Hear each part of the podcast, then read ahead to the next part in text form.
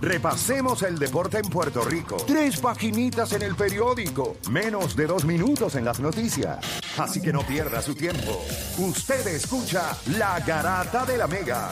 Lunes a viernes de 10 a 12 del mediodía. Por la de siempre. La Mega.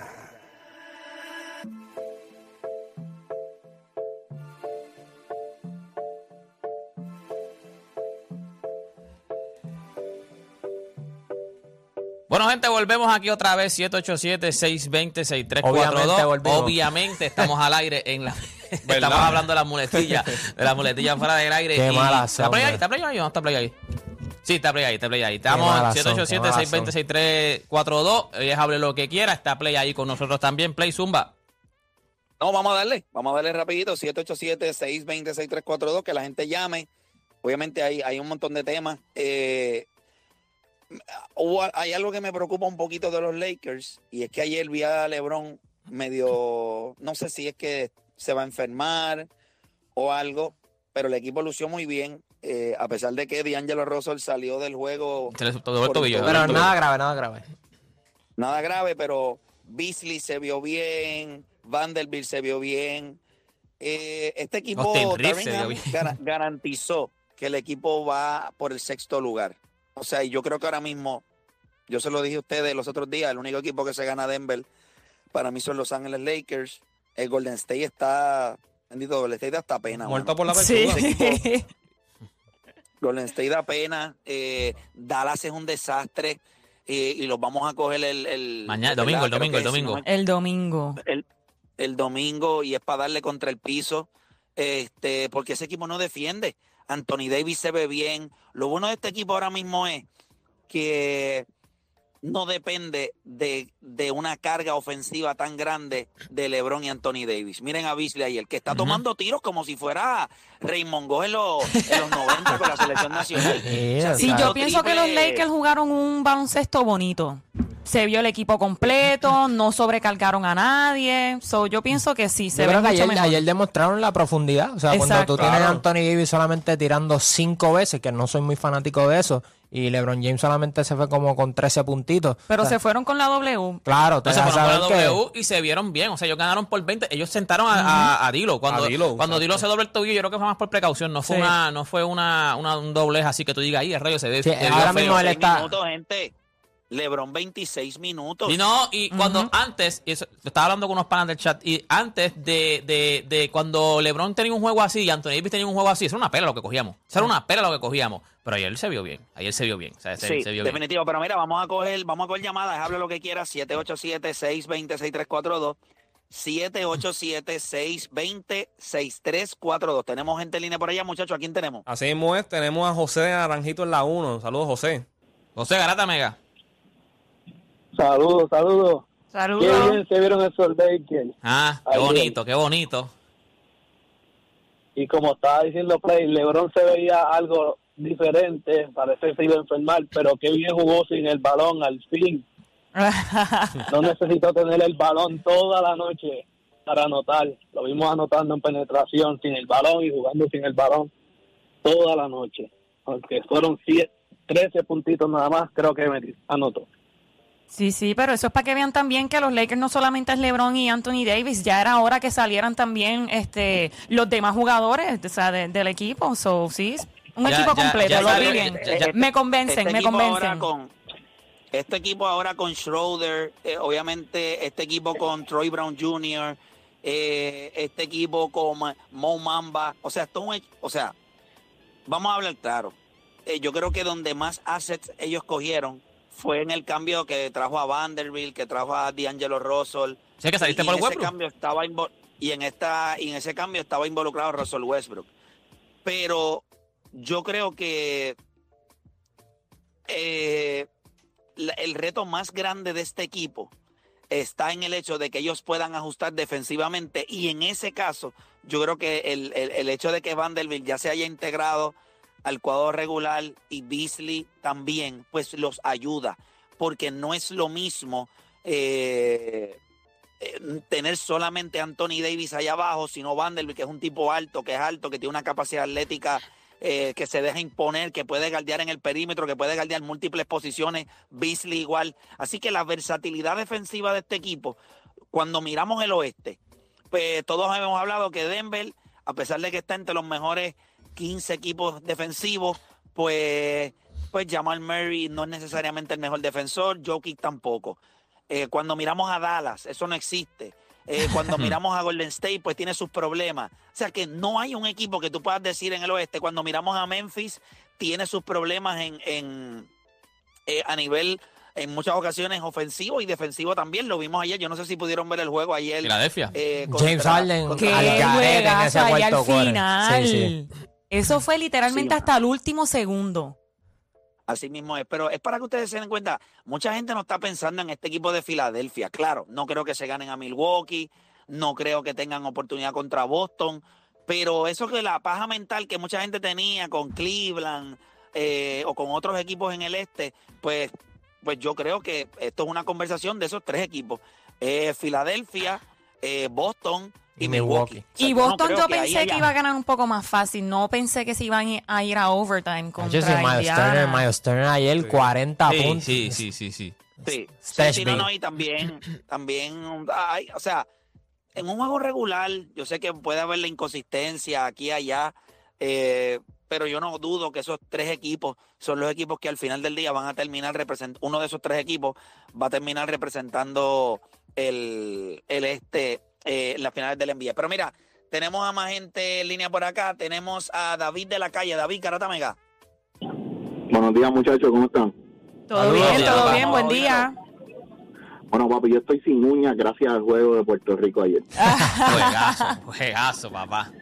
Mano, pero, o sea, tengo que dar a Nelson. Ese macho hizo esa última jugada, la jugaron como él la planeó, eh, le salió ese último tiro, quedó como ellos lo, lo querían dibujar. Y, mano, de verdad, el equipo lo único que vi que estaba como que medio fatigadito para cerrar el juego, pero por lo demás, jugaron muy bien. Eh, Definitivo, definitivo. Eh, hu- hubo cosas que a mí no me, hubo cosas que a mí necesariamente no me encantaron y yo no quiero restarle a Nelson Colón porque, porque no le voy a restar, no hay necesidad de hacerlo, porque creo que ha hecho un gran trabajo con la selección, con ese núcleo tan joven que el promedio de edad de la selección de Puerto Rico son 24 años, pero no nos vamos a engañar tampoco.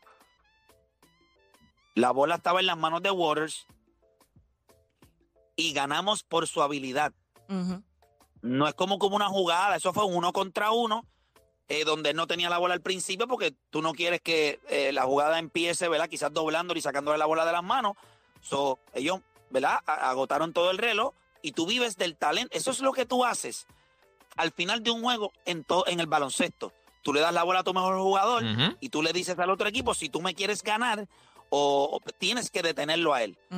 Y pues le dimos la bola, y pero hay que darle crédito a Waters. O sea, tú un chamaco que para la posición de Gal en el baloncesto internacional y en el baloncesto de NBA es pequeño, pero tiene el corazón.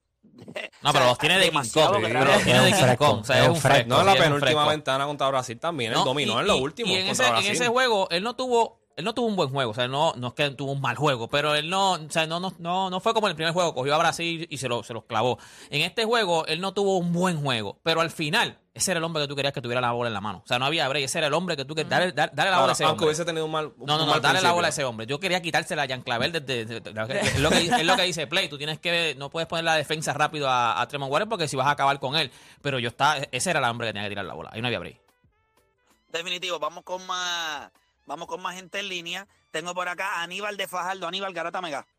Buenos días, vamos abajo, saludos Corillo. Buenas, Saludos, buen Saludos, día. gracias por la, gracias por la sintonía. Cuéntame, dímelo.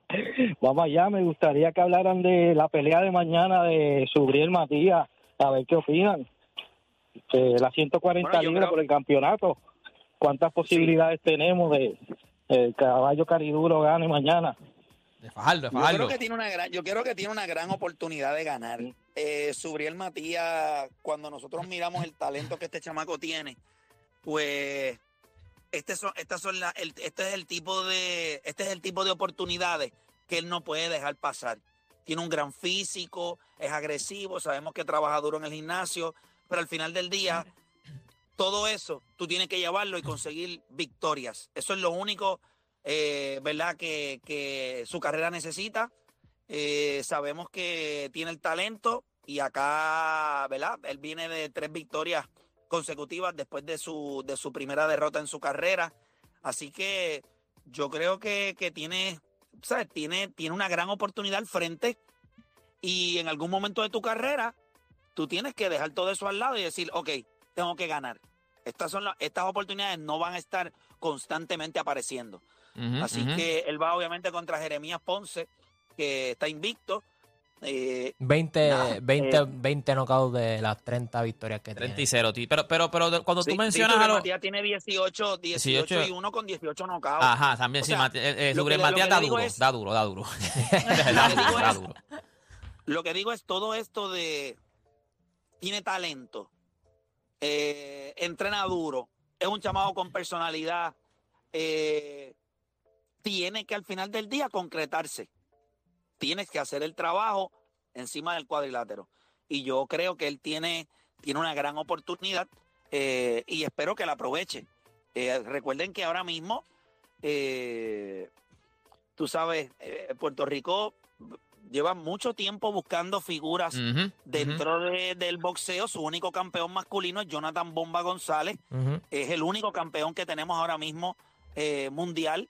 Así que esperamos, ¿verdad? Con toda, con toda la alegría del mundo que Subriel Matías se pueda unir a él. Así que mucho éxito y nada, nosotros vamos a estar bien pendientes. Yo entiendo que, que de él conseguir esta victoria, ya nosotros hemos hecho las gestiones y lo vamos a tener en el programa, así que estamos, vamos a estar bien pendientes a él. Así que ya lo saben, vamos con próxima línea por acá.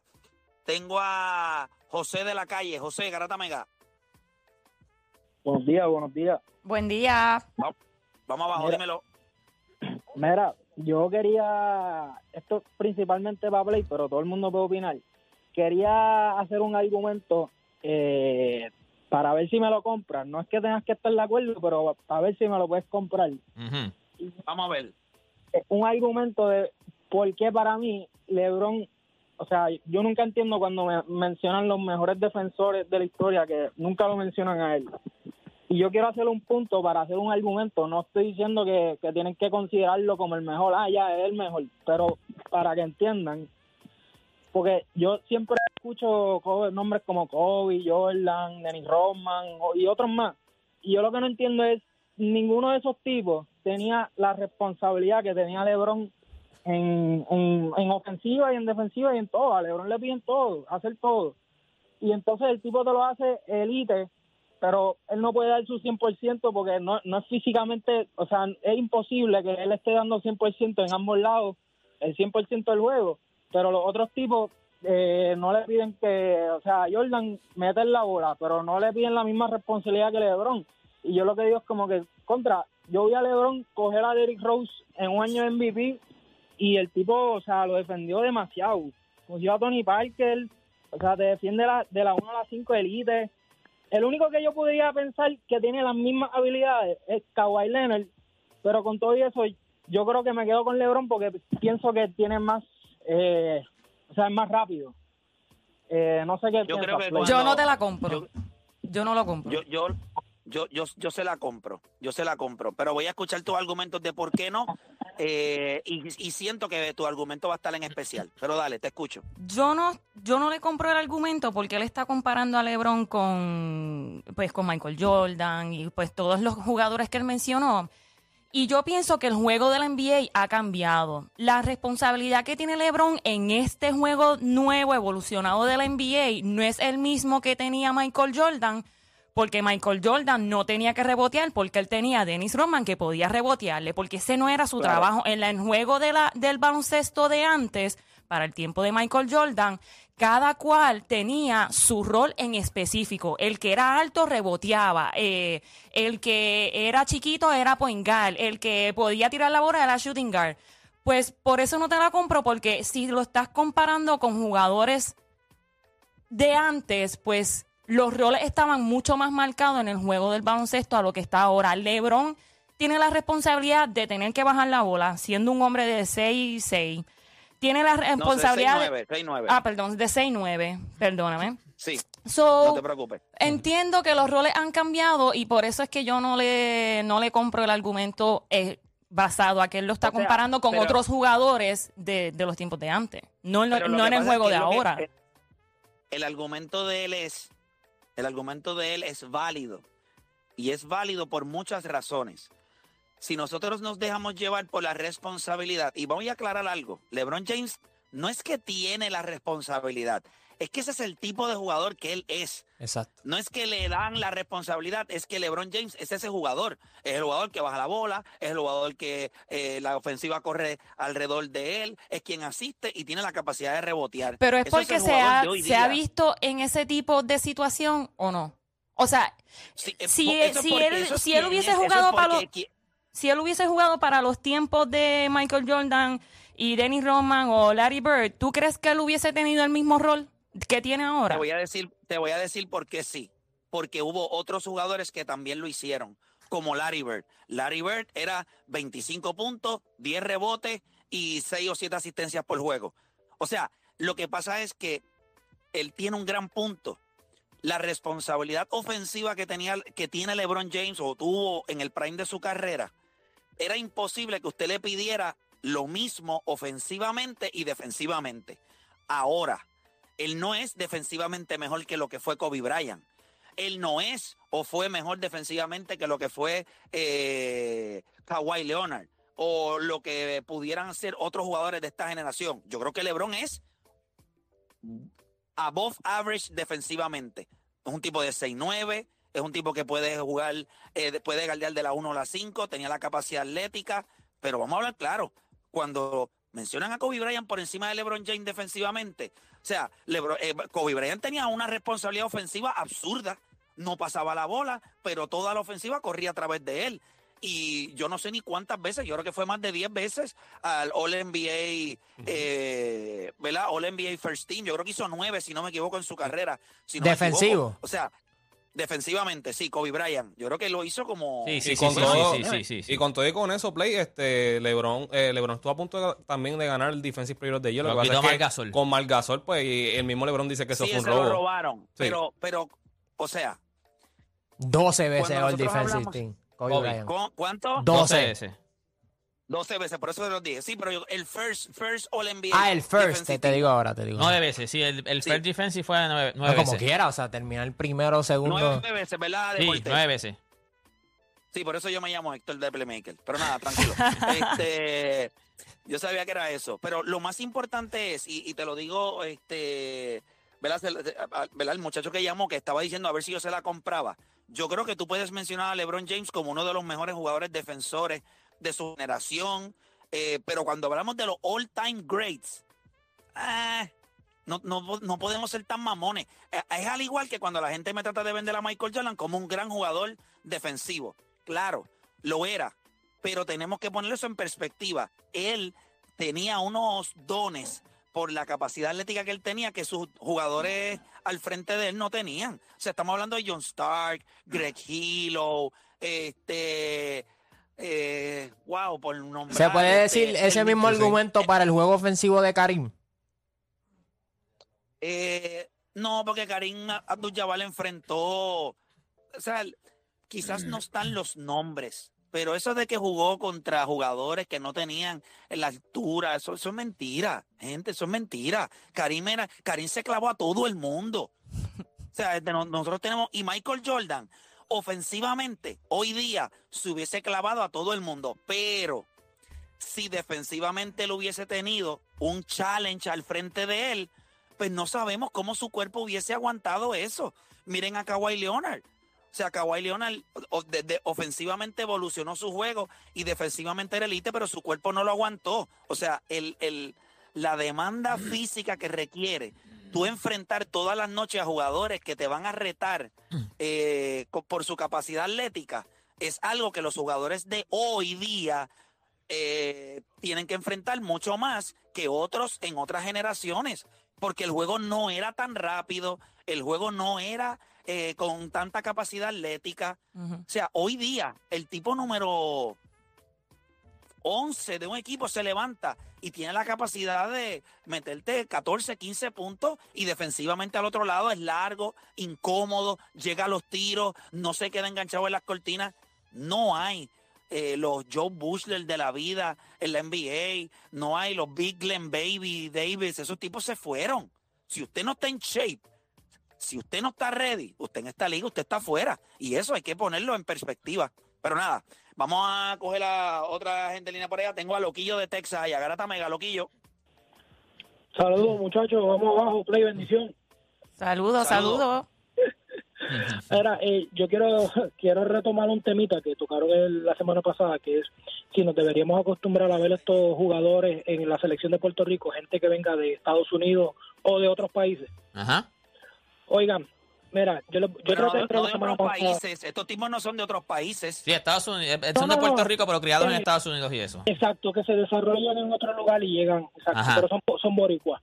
Pues mira, yo les voy a dar el ejemplo de que, un ejemplo, mi hijo, él tiene 13 años, mide 5'11", yo estoy en Dallas. Acá yo lo tengo a él en una escuela pública y en la escuela pública tiene un, un- un- una sección que se llama Athletics. No es educación física, es algo totalmente distinto, donde se enfocan en el, en el básquet. Ellos tienen su propia enfermera, o sea, para el equipo. Ellos, cuando no estamos en temporada de básquet, a ellos lo ponen con un entrenador personal a meter mano en el gimnasio para que vayan desarrollándose, ¿entiendes? Mi hijo no pudo jugar este año básquet porque sacó una nota mala en una clase y el dirigente prefirió sacarlo del juego y que tuviera mejor la educación y cuando subiera, entonces pudiera entrar al equipo, ¿me entiendes? O sea, acá Algaro. están, está- acá están bien adelantados a nivel de que mi hijo está en intermedia y el coach de la high y el coach de TCU, que es la universidad más cerca que hay, ellos van a la intermedia a desde ahora comenzar a escautear a esos chamaquitos que están subiendo. O sea, hay- es una realidad, hay que acostumbrarse a empezar a ver jugadores que están desarrollándose en Estados Unidos y en otros lugares a llegar a Puerto Rico, porque, bueno, son boricuas y mi hijo es uno de los que me dicen en ocasiones, papá, yo quiero algún día llegar a jugar en Puerto Rico, ¿me entiendes? Es una realidad lo que está pasando. Y nada, quería aportar eso al tema porque eso es bien importante que acá hay unas herramientas que, mano, debería, Puerto Rico debería emularlas y tratar de, de implementarlas allá, que es difícil, pero que Bueno, Debería- empezando con las facilidades. Bueno, no, no No, es exacto. difícil. Gracias, gracias por llamar. No es difícil. Lo que pasa es que no le da la gana de hacerlo. Por eso es bien importante que ustedes estén bien pendientes a este proyecto que nosotros estamos haciendo por acá, que de este es mi swagger, que nosotros tuvimos la oportunidad el sábado pasado de estar con la selección nacional y ustedes van a escuchar la realidad de, de estos muchachos. Van a escuchar la realidad de lo que ellos son, de lo que ellos sienten. Así que, pero yo se los dije a ustedes hace algún tiempo y se lo voy a volver a repetir. Puerto Rico, a nivel de sus atletas, es un país irresponsable. Les, les digo por qué. Puerto Rico es, piense nada más que usted pensaría de esta persona. Tiene un hijo, tiene una hija. Por su irresponsabilidad, porque no toma buenas decisiones, no le puede dar a su hijo y a su, o a su hija calidad de vida. Y se lo endona a otra persona. Mira, te voy a mandar con tu tía a New Jersey porque es que yo aquí, esto es un desastre, no puedo hacer nada. No, ahora, no es que no puedas hacer nada porque no tienes la capacidad, es que no tienes las ganas, porque no hay nadie que me pueda decir a mí que nosotros no podemos mínimo crear instalaciones que sean dignas para desarrollar a nuestros atletas, que hay un programa nacional que lo, se está trabajando, pero a nivel de lo que está pasando en el, en el béisbol, en el baloncesto, en el soccer, no estamos conectados. Así que Puerto Rico no tiene ese andamiaje por la falta de planificación. Puerto Rico, por más que yo lo ame, y, esto duele decirlo, pero nosotros vivimos en un país disfuncional. Mira nuestros políticos, miren las conversaciones del país, miren nuestra economía, miren nuestra infraestructura, mire la manera en la que se trabaja en este país. Pues mire, pues claro que los papás van a mirar hacia a Estados Unidos porque usted tiene una ciudadanía americana que le permite salir del arroz con joyo que hay aquí y usted irse a Estados Unidos y darle lo que este país no le da. El problema es que nosotros somos a este nivel. El nene no lo podemos desarrollar aquí. Se nos va para Estados Unidos Y después que Estados Unidos le da todo para mejorar, para, para evolucionar, si el chamaco decide representar a Estados Unidos, es un puerco. Así somos nosotros. Pero Muy ¿qué diablo vas a reclamar tú? Si ahora, ¿qué, si, ¿qué vas a reclamar tú de ese muchacho si tú no invertiste en él? Ujú. Aquí nosotros nos gusta coger la chiringa después que está volando. Gente, vamos a hablar claro. El país en el que vivimos es disfuncional. Mírenlo.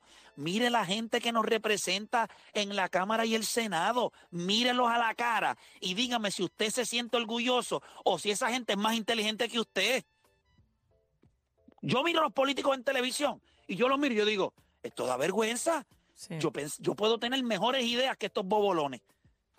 Sí, sí, es que es la verdad, es que es la No, verdad. hay, unos, hay unos políticos que tú miras y tú dices, este tipo no. Es este- que es la verdad no hace y, es. Este no y es. es bien lamentable porque aquí en Puerto Rico, o más los puertorriqueños, somos bien fiebrus del deporte y lo único, además de, lamentablemente la, política es un tema de todos los días, pero el deporte es lo que nos trae siempre juntos. No importa si tú eres Lakers, no importa si tú eres de la NFL, que si eres Patriots, que si lo otro. Cuando juega Puerto Rico, tú no ves nada de Estados ajá. Unidos porque Puerto Rico está, está jugando y nos está representando. So, lo único que realmente nos trae a todos los boricuas juntos es el deporte. ¿Y cómo no van a invertir en el deporte si es lo único que nosotros a nosotros nos une? Es lo único que ahora mismo Pero nos invi- no- está... no lo hacen en la educación.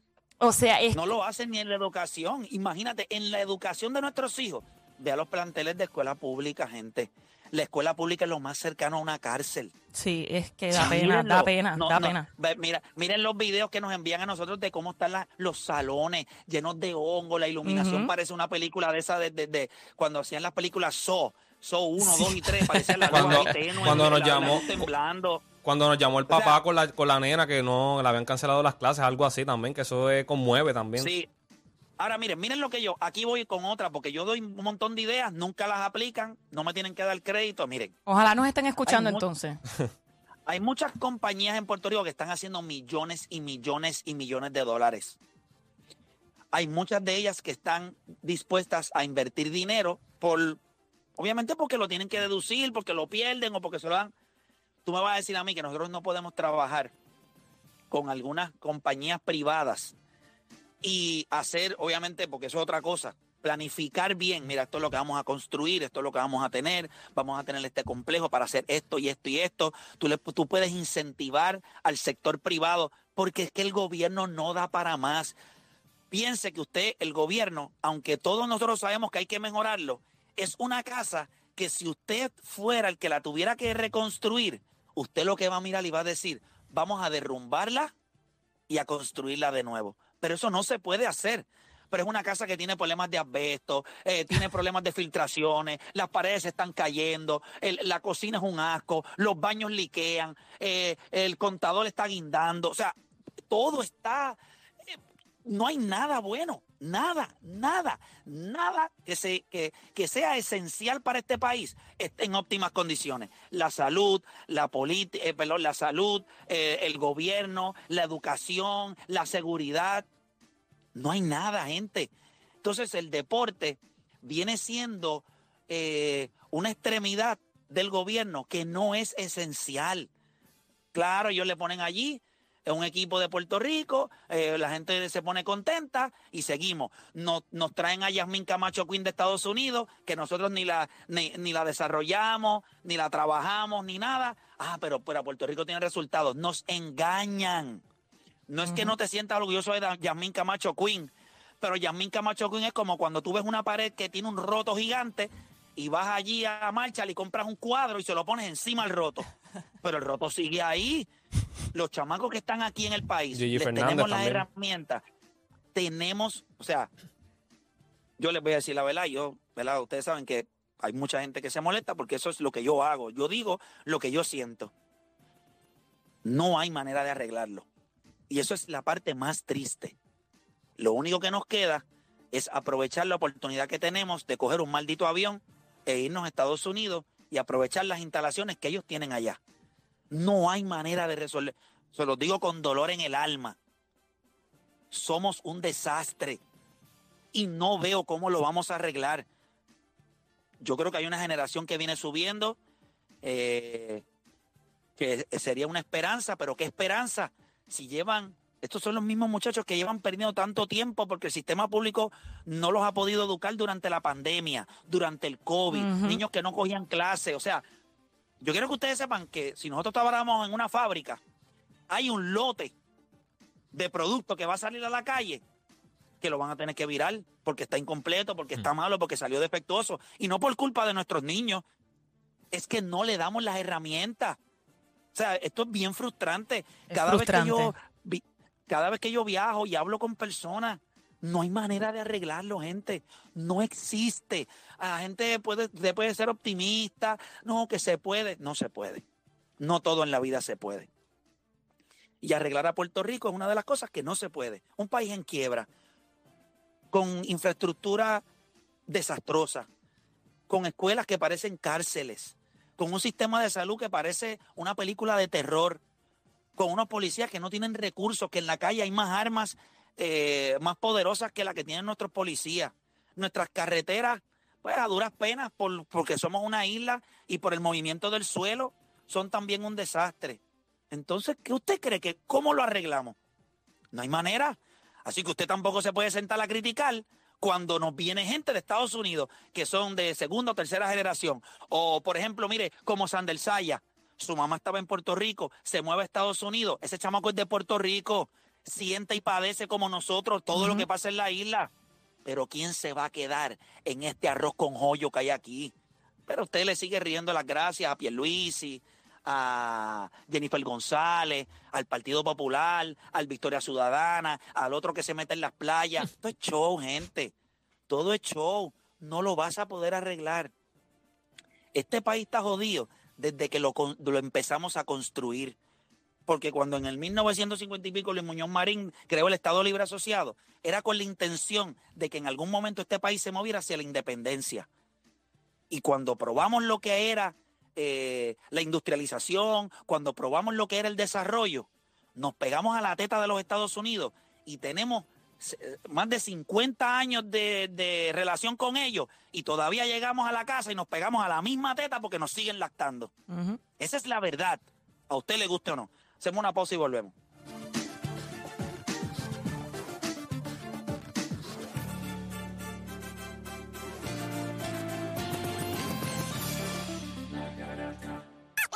Tu enfermedad